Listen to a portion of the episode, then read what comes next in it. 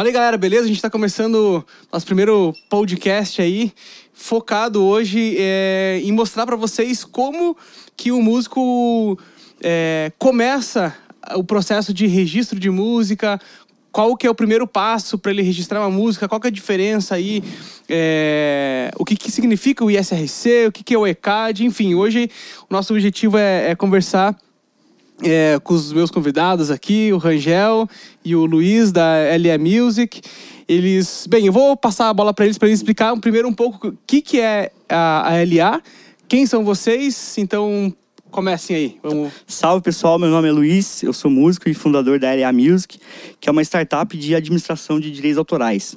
Eu também sou guitarrista, toco numa banda que se chama Perna Leiga, uma banda de reggae, de rock.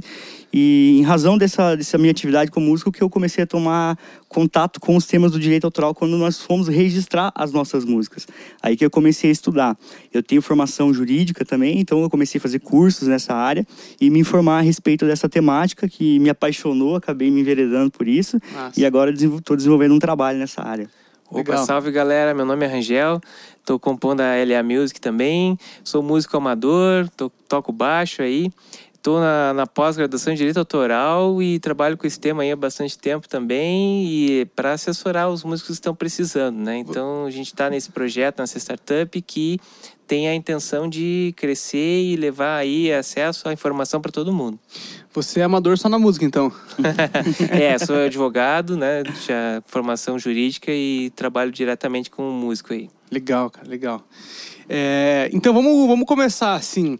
Para um músico que está começando, que está às vezes gravando o primeiro single ou o primeiro CD, enfim, que seja.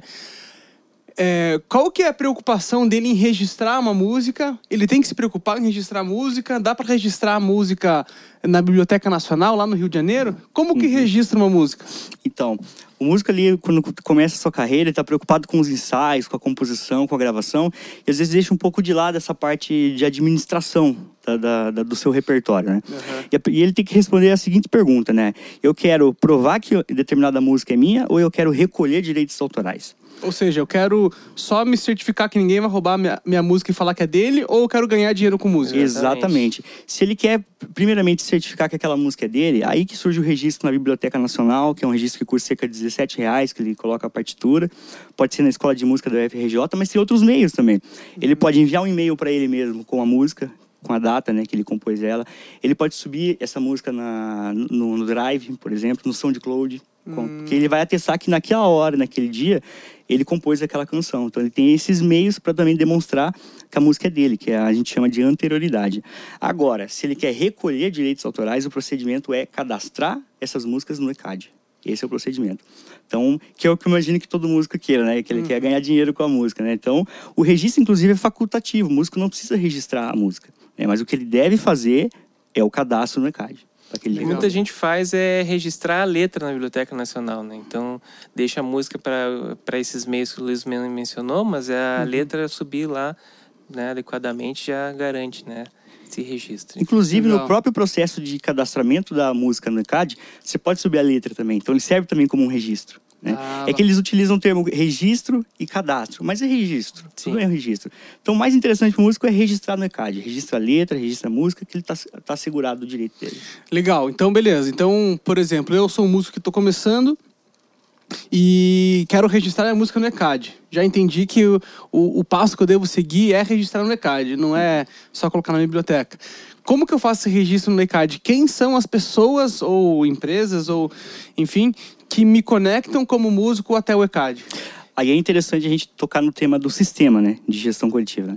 No Brasil, nós temos sete associações que representam os músicos, né, no que diz respeito aos direitos autorais, e juntas elas integram o ECAD. Então, o músico não se relaciona com o ECAD diretamente, ele se relaciona com a associação, Abramos, por exemplo, OBC, a Socimpro, a Sbacen, tem sete associações. Então, você se filiando em uma associação, uma filia, essa filiação é gratuita, automaticamente você está filiado ao ECAD e habilitado a cadastrar suas músicas. E o processo de cadastramento é feito com a associação. Aí a associação representa o músico perante o ECAD para inserir na base de dados. Primeiro passo, então, para o músico é procurar uma associação e se filiar. E qual associação o músico deve se filiar? A gente não faz assim uma indicação direta, né? Existem várias, elas atuam de formas diferenciadas. Tem algumas que têm o viés mais digital, outras nem tanto, ainda ainda estão com cadastro por planilhas, né? Então a gente tem algumas associações que têm representação e isso é muito importante também. É sempre mais fácil para o músico ele procurar uma associação na cidade a qual tenha representação. Por Boa. exemplo, aqui em Curitiba a gente tem o escritório da Abramos. A Abramos então está próxima do músico, o músico do Paraná então pode se associar na Abramos que tem uma representação no seu estado. Né? Agora, por exemplo, o músico de Santa Catarina, ele já não vai poder por conta de não ter um escritório. Então, ele pode optar por uma outra associação que tenha a sua proximidade. Então, isso vai ser um, vai ser um critério bem interessante. Até porque esse, essa relação que ele tem com a associação é uma relação direta. Então, ele, ele tem total liberdade, ele é um associado, como ele se estivesse indo num clube. Né? Ele vai lá, senta no escritório, é recebido, é, encaminha seus arquivos, não só também em contato telefônico ou por e-mail, mas ele também pode, ele é recebido pessoalmente nesses escritórios que estão lá para representar ele, né? Nessa relação, a associação, a lei diz que ela atua como mandatária. Significa dizer o seguinte: o músico é o patrão. Ah, legal. Porque o músico que gera receita, ela, ela ganha um percentual em cima da receita do músico. Então ele pode ter a liberdade de procurar a associação e exigir os seus direitos, exigir informação, exigir esclarecimentos. Então ele pode ter essa liberdade. Eu sou filiado a Abramos, por ter um escritório em Curitiba. Eu então, sou filiado só Simpro que tem escritório Porto Alegre, de onde eu vim, então. Ah, legal. É. Bacana. Então, assim, dá para falar que o músico é, é, patrão da é associação. Patrão. Exatamente.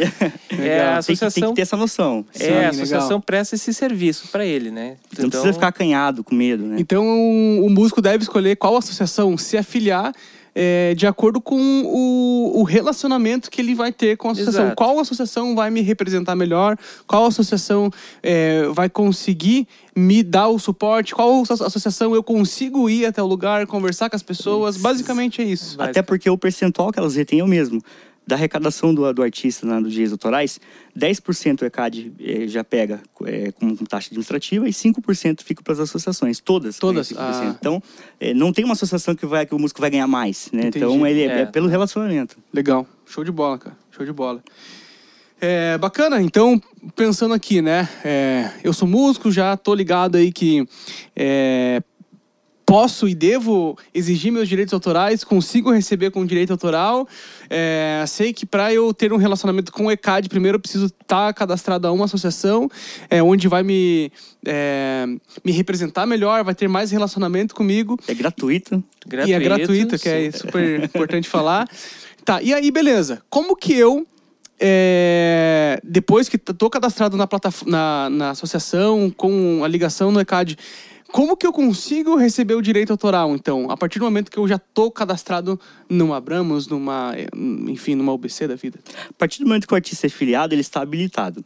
O próximo passo é ele cadastrar o seu repertório, suas obras e fonogramas. E aqui é importante a gente diferenciar obra de fonograma. Boa. Né? Obra é a composição harmonia, melodia, ritmo. Pode ter letra ou não, pode ser só instrumental, mas obra é a composição, é aquele elemento imaterial da música, né? O fonograma é quando essa obra é gravada, quando ela é fixada num suporte material, né? no fita cassete, num CD, num disco. Aí é o fonograma. Então tem essa diferenciação. O artista precisa fazer dois cadastros. Ele precisa cadastrar obra e cadastrar fonograma. No cadastro da obra, ele vai informar quem são os compositores, os autores daquela música.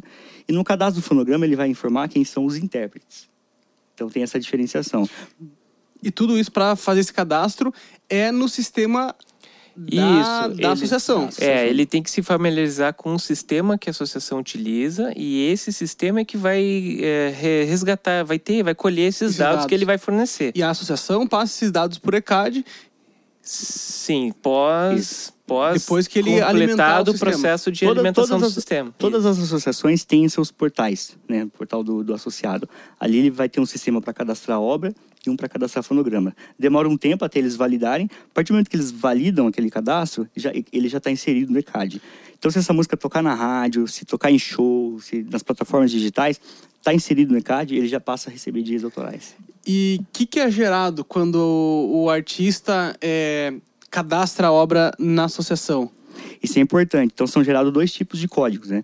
Quando ele vai cadastrar a obra, é gerado um código que se chama ISWC, é International Standard Work Code, que é o código internacional da obra. Cada obra possui um, um código ISWC, que representa essa obra no mundo inteiro perante todas as sociedades de gestão coletiva. O CPF da obra. O CPF da obra, exatamente. Legal. O fonograma é cadastrado sob um código que se chama ISRC, International Standard Recording, Recording. Code. Então, esse SRC é o que identifica o fonograma, que também é um código para cada gravação. Agora, se o artista tiver, por exemplo, o artista gravou a música dele em estúdio, daí gravou uma versão acústica. Ele tem que gerar um ISRC para a versão estúdio e um outro ISRC para a versão acústica, porque são dois fonogramas diferentes. Boa, perfeito. Então, por exemplo, assim, eu tenho uma composição. É... A gente pegou essa composição, foi no estúdio, gravou. Eu tenho que pegar essa composição, essa, essa gravação entrar no sistema da minha associação, cadastrar a obra, ou seja, a composição, informando os dados que eles vão me pedir lá, uhum. compositores, uhum. etc, etc, e também pegar essa gravação e alimentar um sistema com as informações que eles vão me pedir lá, por exemplo, duração da faixa, artistas que estão gravando a faixa, é, compositores, produtores é, fonográficos, que a gente já vai entrar uhum. nesse assunto, o que é produtor uhum. fonográfico e tal. Sim. É, então, a partir do momento que eu tenho essa gravação, beleza, eu faço esses passos. Mas, se, por exemplo, eu já gravei uma música, já tô tocando há algum tempo e eu já fiz o. A, a, eu já gerei o meu ISRC de uma faixa que eu gravei, sei lá, ano passado, ou mês passado. É, eu posso gerar o SWC depois de ter gerado o ISRC? Como que funciona isso? Não só pode, como deve. Né? É. O cadastro tem que ser concomitante, mas se o músico se esquecer, ele pode gerar depois. E eventuais créditos que tenham sido recolhidos em cima dessa composição ficam retidos, até que ela seja identificada. E uma pergunta, por exemplo, assim, beleza, o ISWC é, é para obra, mas se essa obra só está vinculada a um fonograma, eu devo mesmo assim, eu preciso mesmo assim gerar o SWC, porque esse, essa obra só vai ser executada pelo meu fonograma. Precisa, porque é, daí um o direito. O, outro, né? o direito tem dois recolhimentos ali. Ele tem o direito autoral e o conexo. O conexo é em, em, relação ao fonograma e o autoral em relação à obra. O autoral representa dois terços da arrecadação. O autoral? Então, se você autoral. só cadastrar o ISRC e não cadastrar a obra, você está deixando de recolher dois terços da arrecadação daquela música. Então, por isso que é muito importante. Mas ele pode ser feito posteriormente. É importante dizer, todo fonograma contém uma obra, Perfeito. mas a obra existe independente do fonograma. E falando em obra, interessante também essas obras em que eu tenho mais de um autor. Então, para fazer esse registro de uma obra, então eu tenho que primeiro, ter todos os autores associados, certo? E na hora do cadastro, eu também ter as informações desses autores. Na, na mesma associação, os autores têm que estar cadastrados não? Precisa não? ser na mesma, tá. exatamente. Pode ser em então, várias... E é isso, às vezes, você está na mesma, por exemplo, uma banda. Você tem ali todos os componentes da banda. Se todos, numa banda de quatro pessoas, todos participaram, são autores, então todos têm que estar associados, pode ser na mesma associação ou não, e todos fornecendo os dados para fazer esse registro. Mas eu posso ter parcerias na composição em que um artista está em outro estado, em outra associação, e ele me fornece os dados também para que eu consiga fazer esse registro concomitante ali na hora de gerar esse SWC. O que precisa basicamente é nome completo e CPF. Boa.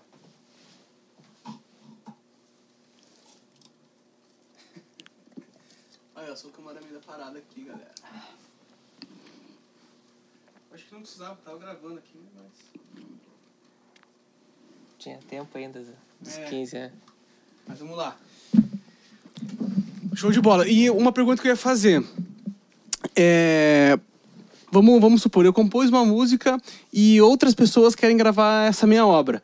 O ISWC é o mesmo? É o mesmo. É o mesmo. Só é. o ISRC que vai, vai Só mudar. Só o ISRC que vai mudar. A e obra quando, continua a mesma. E quando, por exemplo, esse artista que vai gravar minha música, é... ele vai ter que ou pedir autorização para mim, né, diretamente, uhum. ou para uma editora ou alguma uma empresa de administração de direitos autorais, para que essa empresa entre em contato com o autor para que libere o direito, ou cobrando alguma taxa ou não. Isso é, é varia daí, né? Uhum. Mas a questão é que é, a editora ou eu, se não tiver editor, no caso, eu tenho que informar essa pessoa que quer gravar minha música o meu ISWC ou o sistema automaticamente puxa isso? Como que funciona?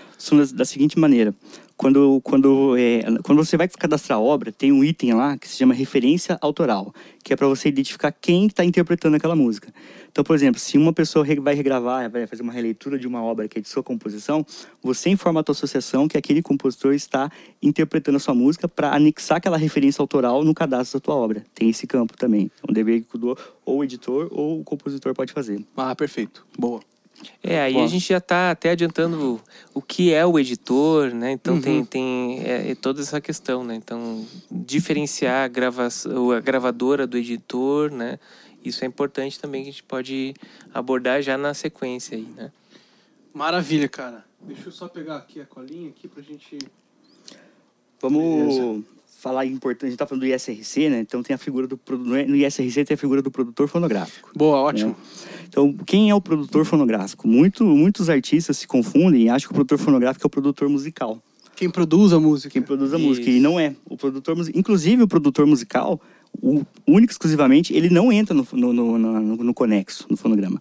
Só se ele for arranjador também. Aí ele entra como músico arranjador. Mas Por... nem, nem tem a categoria produtor musical para você. Por isso que o produtor musical, é, no mercado, ele cobra um valor para produzir uma música. Porque ele não vai ganhar nada depois que a música está produzida, é. né? Agora, se ele for arranjador, então ele contribuiu ali para o processo de arranjo da música, daí ele entra como músico acompanhante. Mas se ele for só aquele gestor da gravação, ele recebe por cachê. Tem muito produtor musical que, que gera, não, eu gero ISRC para você, fica como produtor fonográfico. Isso é, isso é problemático, porque o produtor fonográfico é o dono do fonograma, é o responsável jurídico pelo fonograma. Então, se a banda que se a, se a banda, se a própria banda bancou a sua gravação, a própria banda é o é seu produtor, produtor fonográfico. fonográfico. É, é esse, que, esse é o sentido, não um amigo gerar ou o cara do estúdio gerar, né? É, no caso dos, dos artistas do mainstream, quem, quem é o produtor fonográfico é a gravadora, porque uhum. ela banca aquelas produções. Então, ela que figura como produtor fonográfico. Então, é bom o artista tomar esse cuidado cuidado. E ele mesmo gerar os seus próprios códigos ISRCs que ele gera online, né? No, no sistema da associação. É só ele entrar lá no, no, no site da associação, Isso, associação, na área de membros lá para. Ela orienta, tem manuais, né, para ele poder fazer por ele mesmo. Inclusive, as associações fazem uma campanha de é, dar essa consciência para os autores que eles que devem gerar, né? Ninguém Perfeito. gerar em seu nome, né? Então... E é importante dizer também que da arrecadação do fonograma, então do direito conexo, 41,7% é direcionado para os intérpretes, então, uhum. caso a banda. 41,7% para o produtor fonográfico. Por isso que a banda tem que ser o produtor uhum. fonográfico. É, senão ela tá dando 41%. O decréscimo né, que ia ter, né? Sim. E 16,6% para eventuais músicos acompanhantes. Então, tipo, o arranjador, se tiver no produtor musical arranjador, um músico que, que tocou algum instrumento. Se não tiver música acompanhante, é meio a meio. Meio para os intérpretes, meio para o produtor fonográfico. Então, é, é uma receita expressiva. Ele está deixando metade do, do bolo na mesa. Exatamente. É. Então, tem que tomar esse cuidado. Né? Boa, boa. E, bem, a gente está falando de dinheiro e tal, então, é, assim, pensando em direitos autorais, em streaming, é, como que um músico consegue ganhar dinheiro com a música hoje? Além, é, eu quero que vocês falem aí, é, além do direito autoral mesmo, é, como Melhor... é que ele pode ganhar dinheiro? Né? Perfeito. É, é, é, assim, até é, eu quero até diferenciar já, é, pontuar duas, é, dois cenários. Um é pelos direitos autorais e um é pelos streamings. Qual que é a relação entre os dois e como que o, o músico ganha dinheiro com streamings e com o direito autoral também? Então vamos, vamos até voltar um pouquinho, né? Então a primeira receita que o artista tem é o cachê. Ele ganha Boa. dinheiro cachê do show. show. Segunda receita que ele pode ter é com venda de produtos. Então o artista faz o seu merchan ali, é. vende no show, vende CDzinho. É. Tem muito artista que ganha dinheiro, bastante dinheiro com isso. A lojinha da banda, né? A lojinha é, da banda, a lojinha online e tudo, né? É, o terceiro, é, ele pode também ganhar dinheiro com a distribuição física ou digital. Então ele pode pensar CD e vender ou distribuir nas plataformas de streaming. É uma maneira de ganhar dinheiro também que ele ganha direto da plataforma. Que é hoje em dia um, um é, um ponto importante a ser olhado, porque até quarta-feira eu estava no evento da, da Deezer, que estava aqui rolando em Curitiba, e o rapaz que estava conversando, né, palestrando lá, ele é editor de uma, de uma playlist uhum. é, lá da Deezer, e ele falou, cara, o pessoal hoje em dia tá pegando os CDs físicos e pega e. É, ele estava falando sobre rodeio tal, questão uhum. mais sertaneja e tal que eles pegam um CD e jogam, mas é como se fosse, assim, sabe? É, como que é o nome daquele esporte que a gente joga na praia? Frisbee? É. Igual o Silvio Santos. É. É. Exatamente. Quem quer dinheiro? Mas é CD. Quem quer CD. Por quê? Porque hoje para você prensar um CD é 1,30, 1,40 ah, o CD. Para você dar uma caneta de brinde à pessoa é mais caro do que o CD. Então Tá hoje barato. o CD é, é como se fosse um cartão de visita e assim altamente é, é, que hoje com o streaming está altamente em declínio, né? Ele mostrou vários gráficos lá que desde 2007, se não me engano, com a, como quando começou o Deezer, o Spotify e tal, 2008 e tal, caiu drasticamente. Hoje está com uma porcentagem mínima assim o É, CD. o, o digital é mais da metade já do mercado. Já, É, o digital. Dominou. Dominou. É, depois eu, até a gente vai falar de alguns números né, em relação. Mas aí é interessante no que a gente está falando da- de como ganhar dinheiro, que o artista ele tem que projetar na sua carreira a forma que se que vai ser mais adequada para o que ele faz. Boa, pro Se ele tem uma dele. boa presença musical, ele investe em videoclipes, ele investe em material visual muito interessante. Daqui a pouco ele trabalha com a questão de trabalhar com as mídias digitais e o streaming acaba sendo tem muitos views, tem comunidades, ele tem redes, então me parece que a distribuição digital parece ser mais adequada, né? Que vai Uhum. gerar o seu percentualzinho ali bem pequenininho. Mas, tem, mas tem mais ainda. E Então, tem, da- é, e Boa. tem outras formas que também para outros perfis podem ser interessantes. O artista que já não tem uma presença tão digital, tão expressiva, já pode optar por outras formas. Né, Quais outros que chegar. você tem Então, aí, Luiz? então, o digital que é o principal hoje, né, que tá todo Aham. mundo, mas tem a sincronização. A sincronização é o Boa. ato de, da tua música ser sincronizada no material audiovisual, numa propaganda, num filme, numa novela, por exemplo. Essa é uma receita interessante. Tem muitos artistas hoje que têm trabalhado com, com marcas, né, pra- com, com o processo de posicionamento de marcas. É uma receita que o artista pode ter, às vezes muita gente não sabe. Né? Muita gente faz só música instrumental, muitas vezes vai para esse lado, né? E, por exemplo, entrando um pouquinho nisso aí, que eu acho que é um mercado muito grande que é meio velado ainda. O streaming não tem nada a ver com streaming isso, não tem nada a ver com, é, com as plataformas digitais. Tem a ver. Da onde, melhor perguntando, da onde vem a arrecadação quando é, é, no, Na na sincronização? Então, ela vem da licença. Então, por exemplo, a, a agência vai produzir um determinado comercial e eles querem determinada música. Eu quero tal música, música X. A gente entra em contato com a editora que representa aquela música, a editora diz assim, liberamos, mas cobramos uma taxa de 100 mil reais. Aí vem a receita do artista. Entendi. Vem da liberação. Entendi. Mas o, a agência que está produzindo esse material publicitário ou ah, que está produzindo um filme, uma novela, enfim, ela entra em contato com as editoras para poder pegar a música. Exatamente. Tem uma figura que se chama os agentes de sincronização.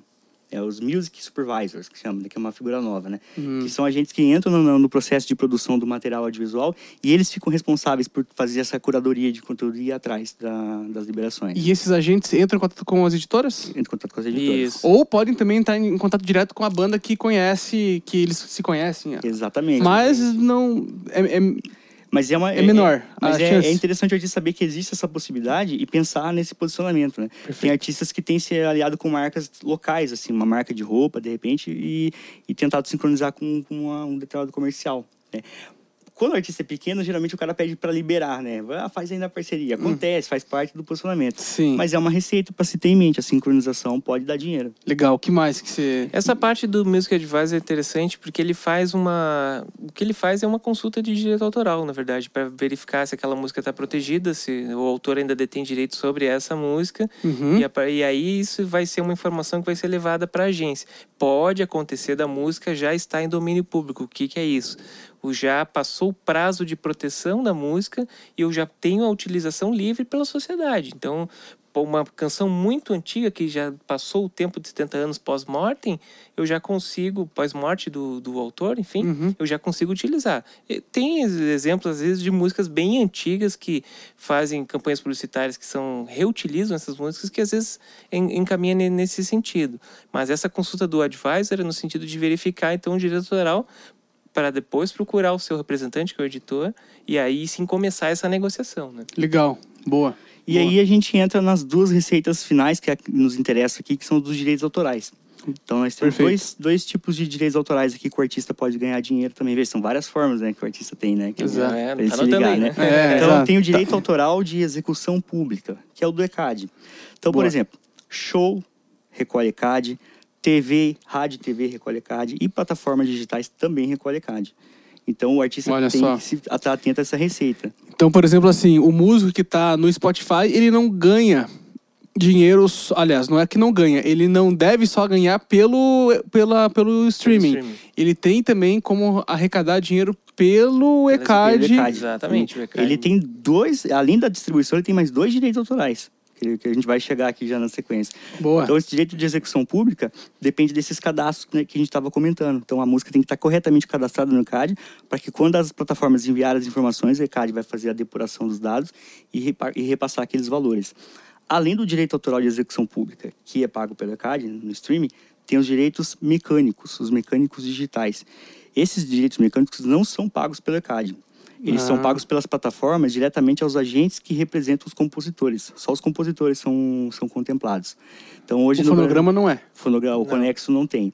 Então, por exemplo, esses fonomecânicos hoje, eles são pagos por uma plataforma que se chama Back Office, que mantém um acordo com a União Brasileira de Editoras, que os, que os compositores grandes, que estão cadastrados com essas editoras grandes, recebem. O artista independente acaba não recebendo, ele nem sabe que ele tem direito a isso.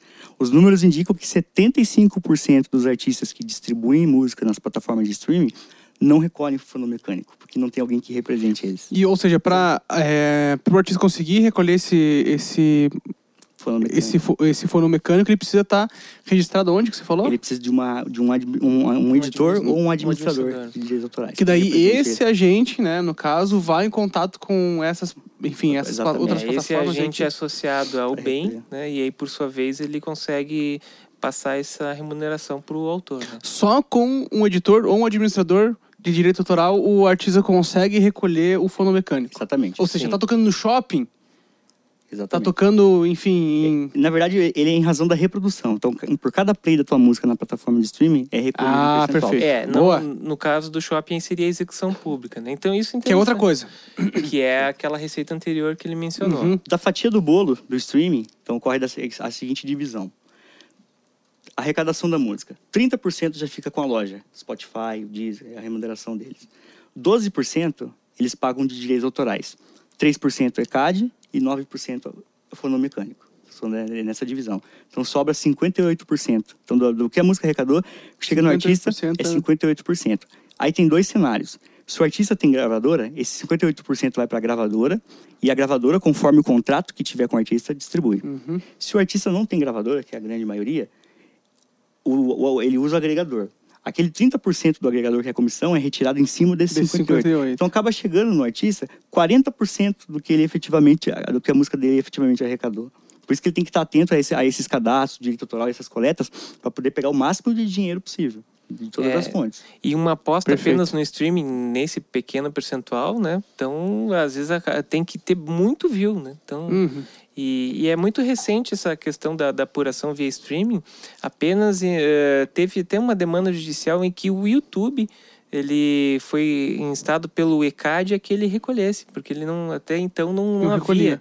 Isso como houve uma decisão judicial e aí começou o YouTube a, a pagar, enfim, quem estava vinculando sua música. E vamos falar Que de loucura. números, cara. Né? A OBC Olha, divulgou um, re- um resultado seguinte. Para o músico arrecadar mil reais de execução pública, de ECAD, ele precisa, que é no, no Spotify Premium, ele precisa ter 1,958 milhões de visualizações para arrecadar mil de execução É pública. muita coisa. que é 3%. É. Jesus. Precisa, precisa bastante. é. Então, e, e é bom diferenciar assim, o Spotify Premium, porque tem o Spotify que é gratuito, Que arrecada menos. Que arrecada menos. E cada loja arrecada de uma, um determinado valor. É, o- a gente fez a conta pelo Spotify Premium. Então tem que ter bastante visualização, mas é importante o músico estar atento que dinheiro é dinheiro, né? Pode ser um real, pode ser 100 reais. 15 né? reais é... É direito dele, né? Vamos, eu queria até é, perguntar para você daqueles números que a gente falou um pouco antes ali, que você quant- quantos é, reais é, a gente consegue arrecadar com tantos views?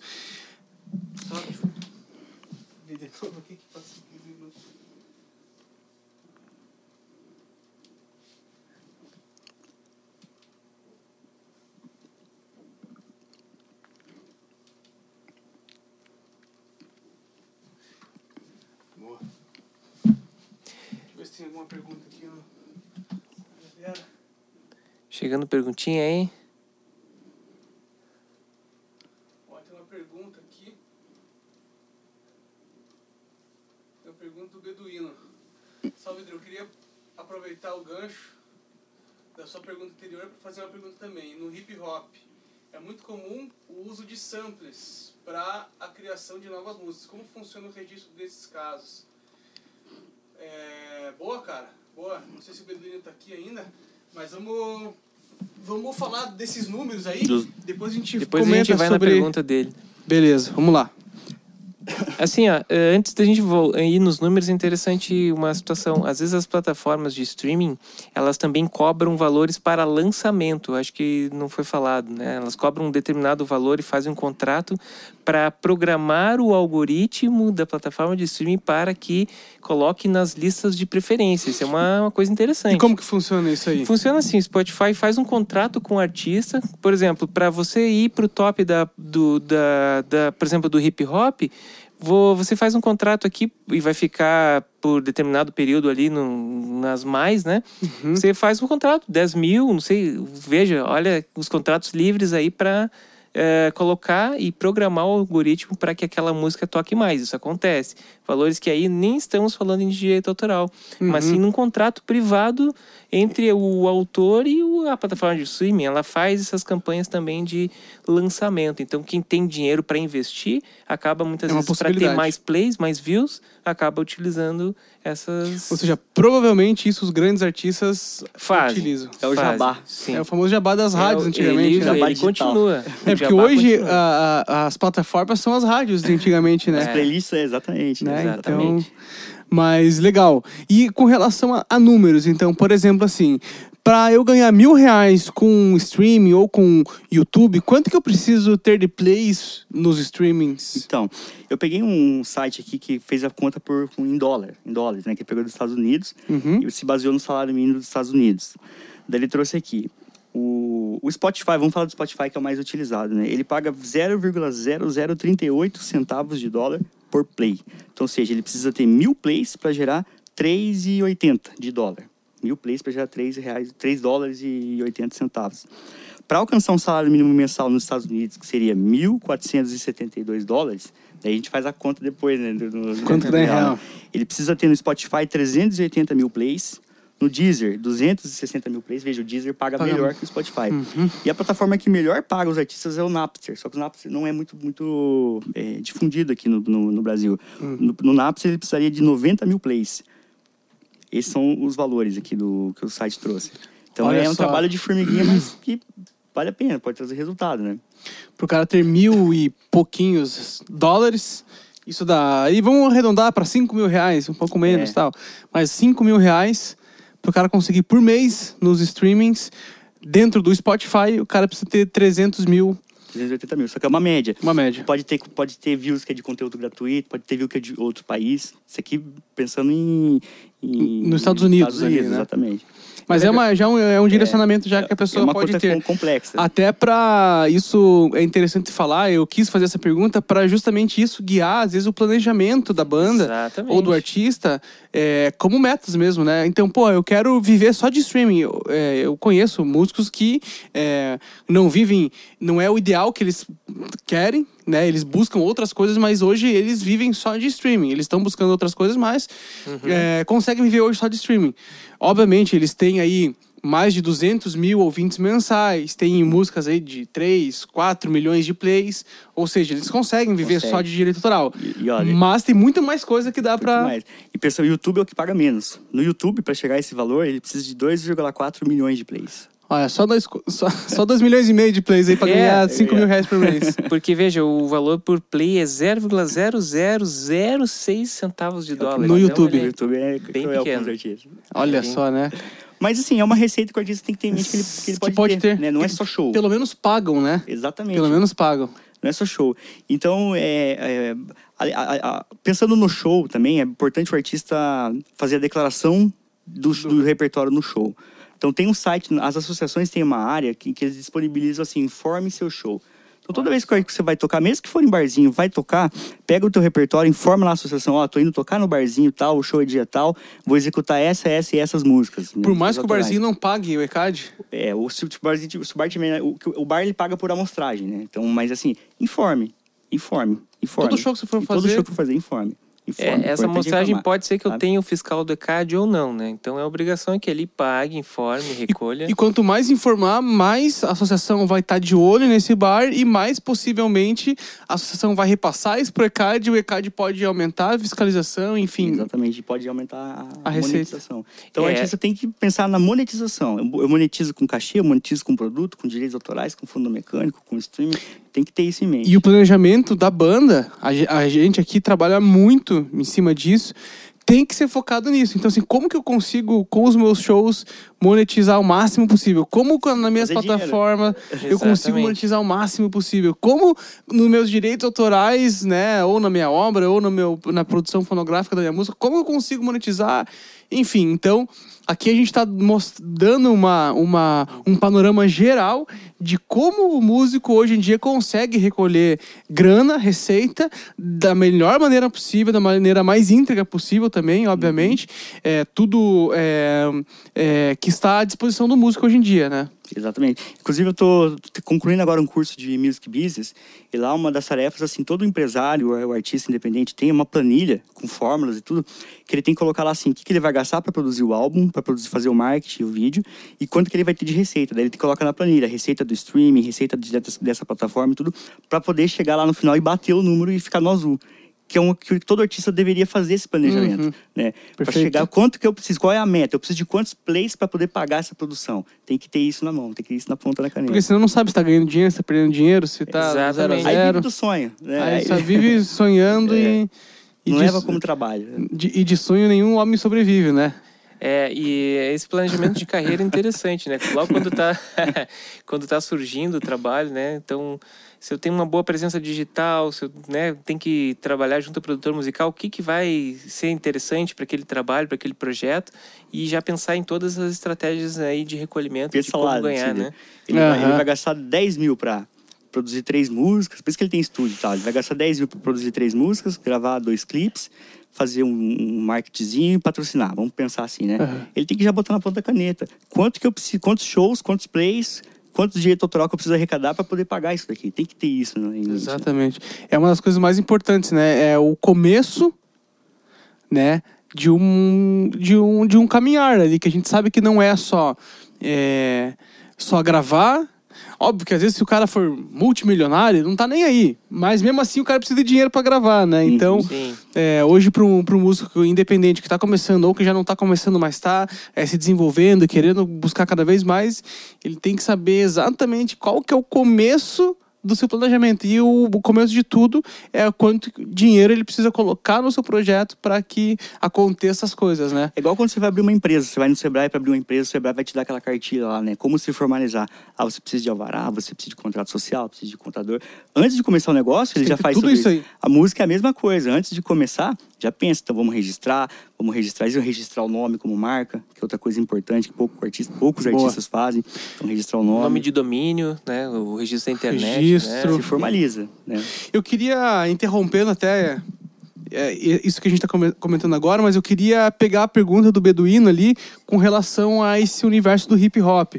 É, ele mandou a pergunta aqui na live, é, perguntando, Rodrigo, é, quando a gente utiliza samplers nas nossas músicas, como que funciona isso no direito autoral? Tem que pagar é, por estar utilizando um sampler? Como que funciona? Ó, em princípio, vamos, vamos falar as duas situações. Em princípio, ele teria que pedir uma autorização para o compositor da obra original, porque ele tá, é uma utilização da obra. Tá. Só que o direito autoral tem as, tem as limitações né, ao exercício do direito de autor. E tem o fair use, o use que chamam, né? Que assim, quando, a- quando você utiliza trechos de uma obra existente para criar uma obra nova, e essa obra nova não configura uma confusão entre a obra anterior, nem é capaz de causar prejuízo, aí estaria liberado, sabe? Mas é um terreno nebuloso. Né? O quanto, quanto caracteriza a obra nova e o quanto não caracteriza, né? Eu já trabalhei no caso de uma artista que ela, que ela compôs uma música e ela fazia um gancho do refrão, no, do- no, no pré-refrão, ela usava um trecho de uma música da Mariah Carey. O registro foi concedido, tá lá, tá falando, porque não foi capaz de causar confusão. Mas é um terreno nebuloso, né? Entendi. é arriscado, né? O hip, o hip hop sofre muito com isso, né?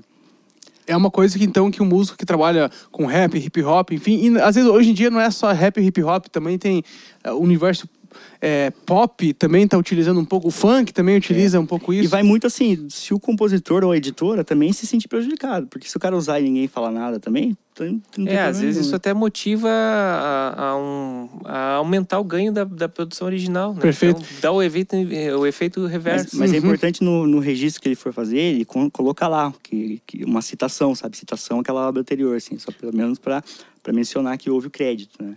E, por exemplo, se o. o, né, Porque o- se o- o, compositor continua ganhando do mesmo jeito, porque ele vai gerar um novo fonograma. Aham. A obra continua monetizando. Então, muitas Perfeito. vezes é interessante também para o compositor, né? Total. É. É uma coisa interessante de se pensar, porque. é, deixa eu colocar um cenário aqui. Por exemplo, um beatmaker que vai pegar um sampler. Ele vai pegar, sei lá, dos anos. é, vamos, vamos colocar de 70 anos pra cá, pra não ter aquela questão do. Uhum. Né, do compositor já tá, ter. Poder utilizar sem... Sem pegar o direito autoral, né? Uhum. Então, por exemplo, a de 30 anos atrás. Ok. Vamos colocar dos anos 90 aí, onde tava aquela imersão do hip hop, do, do, do Brooklyn, vindo daqui pro Brasil e tal. Ele pegou um sampler e, e transformou esse sampler, é, processou de tal maneira que ficou até que, assim, não dá para identificar que é o mesmo sampler. É, mesmo assim, teria que ter essa questão do direito autoral ou é uma coisa que daí entra numa discussão? entra nessa, nessa limitação que eu te falei, né? Então, se a, se a obra que foi criada ali, ela utiliza trechos da obra pré-existente, mas não é capaz de causar confusão, né? nem de gerar nenhuma espécie de, de constrangimento para o autor, estaria liberado. Entendi. Mas, assim, é uma questão de, aí de, vai da interpretação, né? Se a editora ou a- o autor se sentir ofendido, pode ocorrer um, um processo de, de notificação, algo nesse sentido. Ou seja, abre brecha para dar uma confusão. tem brecha Uhum. para trabalhar nesse sentido. Inclusive o CD do Racionais, por exemplo, é todo em cima de sampler, samples, né? Os CDs do Racionais. E, e nunca deve ter problema. Uhum. Ou seja, Aliás, são belíssimos, né? sim, O que bem feito. acontece é que às vezes o pessoal sobe a música no hip hop e, e dentro da- do hip hop lá no YouTube e muitas vezes o, o artista original denuncia para o YouTube para derrubar aquela produção que está lá. Boa. Isso acontece, né? Então, aí tem o sistema tem o do YouTube tem um, um sistema interno que é o Content ID que você denuncia que é uma violação ao direito autoral, alguma coisa que pode estar acontecendo. Então, na verdade, esse prévio licenciamento, ele é o mais adequado, mas assim, até pela própria característica do cenário do hip hop de ser uma transformação criativa, de você utilizar essas referências, talvez isso que motive a música, Boa. ela vai se renovando. Tá no Sim. DNA do Tá no estilo, né? DNA da música, Inclusive, então- as plataformas digitais, elas, elas têm instrumentos que elas direcionam a arrecadação daquele vídeo ou da música para o compositor. O compositor não tem prejuízo. Ó, que legal. né? O content aí que ele me comentou, né? O, o, o que, que o autor pode fazer? Pode, pode eh, baixar, o, denunciar o vídeo, ou ele pode direcionar a arrecadação para ele, sem prejudicar Perfeito, o, artista. Olha que É, legal. mencionar na, na descrição ali, colocar, né, do, de onde tá Pertence usando, a é, tal é. pessoa, pertence a mim. ou- É, tem que fazer igual os funk, os proibidão do funk. Né? Faz e daí vê. Aí vê que dá. Cara, mas legal. Ou seja, o Beduíno, não sei se ele tá na live ainda, é melhor você continuar utilizando, mas eventualmente procura alguma, algum suporte nesse sentido também para que lá na frente não tenha nenhum tipo de, E de preocupação. O problema vai ter se uma música estourar, né? Se, o- se, se a música fica num, num, num lixo local, assim, acaba, acaba não, não tendo tanto problema, assim. Agora, quando a música estoura, aí pode ter problema. Aí sim, total. Boa. É, Rapaziada, eu acho que é por aí. O nosso papo hoje foi massa. Estamos aí, acho que passou um pouco de meia hora, 40 minutos aí.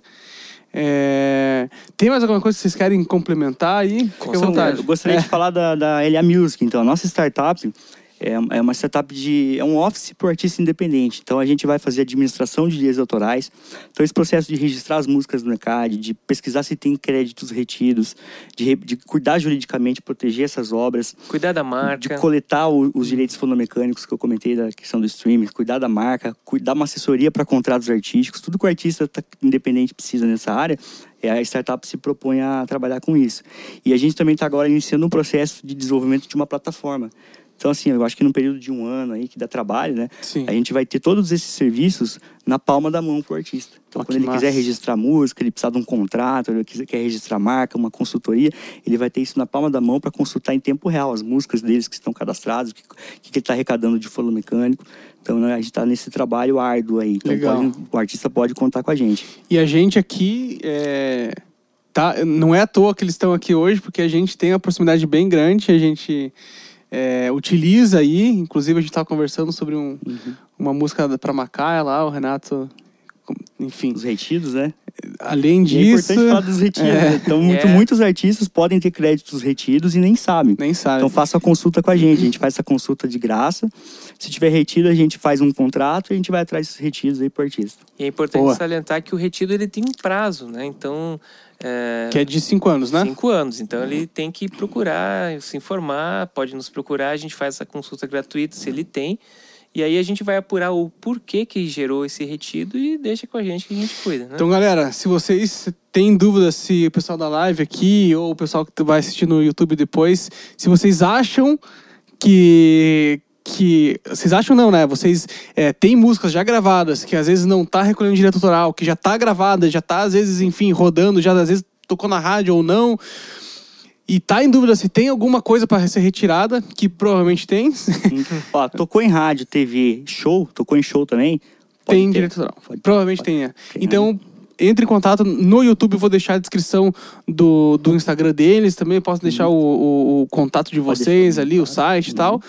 É, entre em contato com a rapaziada, eles fazem essa consulta gratuitamente.